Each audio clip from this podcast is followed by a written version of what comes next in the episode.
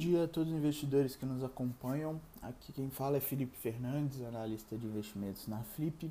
Vamos para mais um café com analista com as principais informações do dia. Bolsas internacionais, ambiente asiático fechando levemente positivo, positivo, né? Uma vez que as tensões com os Estados Unidos prejudicam um pouco do sentimento dos investidores e gera preocupações.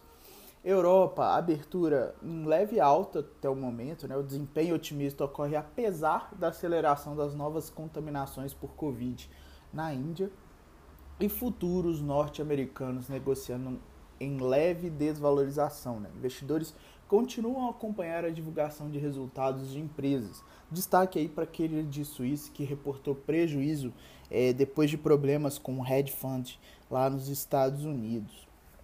No ambiente de moedas e juros, temos o índice dólar negociando em queda e dólar ganhando força frente às principais moedas emergentes no dia de hoje.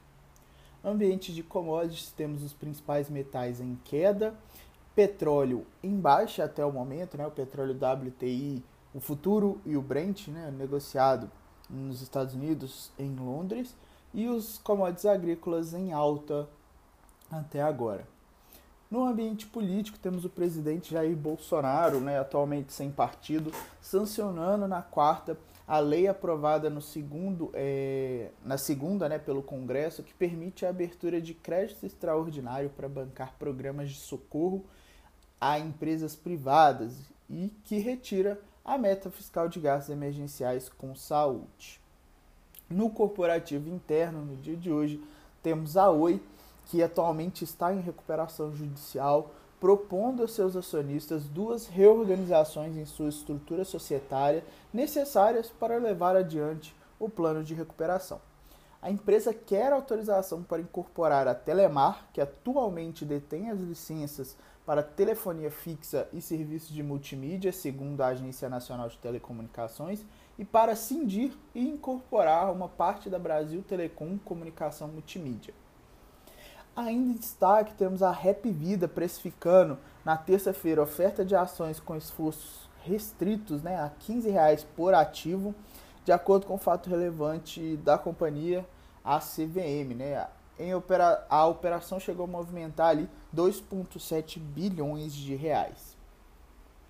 Já a Lupar, que atua no segmento de transmissão e geração de energia elétrica, precificou a oferta secundária de units com esforços restritos a R$ 25,50 cada. Né? O fundo de investimentos do Fundo de Garantia é, do Tempo de Serviço, né, o famoso FGTS, vendeu sua participação de 12% na companhia e levantou 896,7 milhões na operação.